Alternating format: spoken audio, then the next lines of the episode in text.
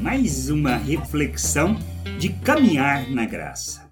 Aprendendo a escolher o melhor.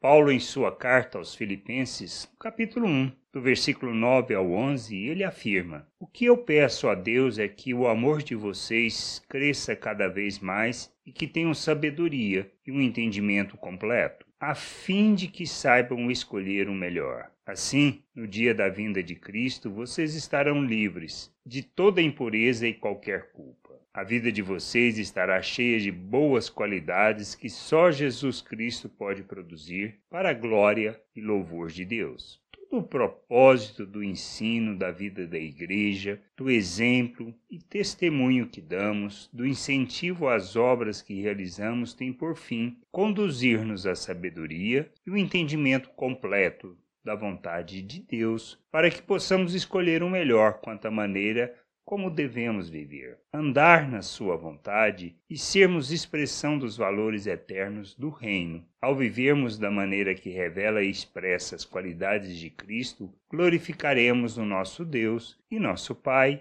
e revelaremos quem nós somos. Nossa vida se trata de uma jornada de crescimento e conhecimento da vontade do Senhor, para que a nossa fé cresça e assim, aprendendo a escolher o melhor, segundo os valores eternos, realizemos obras que glorificam o Pai neste mundo. Nós precisamos entender isso, compreender que a nossa vida, tudo o que fez a obra em nós, é para glorificar o seu nome, pois nós somos feitos à imagem de Cristo e precisamos andar como Cristo neste mundo por causa do que ele fez e para que nós realizemos obras que glorificam a ele. Graça e paz sobre a tua vida. Amém.